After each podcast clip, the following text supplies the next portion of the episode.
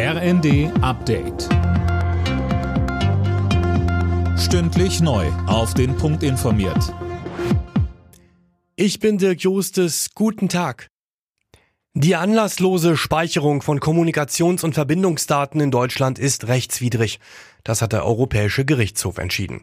Nur unter bestimmten strengen Voraussetzungen ist demnach eine begrenzte Datenspeicherung zulässig.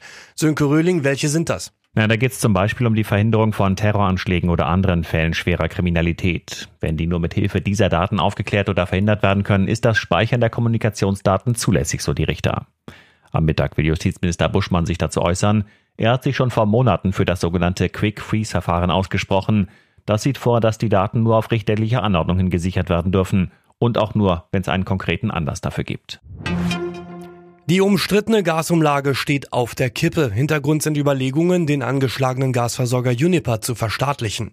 Wie die ARD berichtet, hat Wirtschaftsminister Habeck Zweifel, dass die Umlage dann noch verfassungsgemäß ist.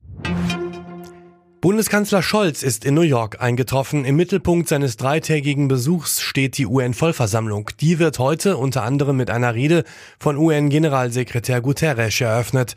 Auch Scholz wird eine Rede halten, allerdings erst morgen. Eine Ära ist offiziell zu Ende. Elizabeth II. ist am Abend auf Schloss Windsor beigesetzt worden. Millionen Menschen haben das Staatsbegräbnis verfolgt, auch von zu Hause. Desiree Kahl lebt seit acht Jahren in London. Dort sind die Menschen seit dem Tod der britischen Königin zusammengerückt. Die Leute haben sich viel unterhalten, beziehungsweise generell auch bei allen öffentlichen Sachen, wo man so zusammen wartet, das schweißt einen natürlich zusammen. So hat das schon die Leute auch teilweise so ein bisschen aufgerüttelt, weil man halt merkt, okay, alles ist vergänglich. Lasst uns dessen, was wir haben, bewusst sein, weil wenn jemand wie die Queen stirbt, ist das schon so ein Bachrüttlungsmoment. Alle Nachrichten auf rnd.de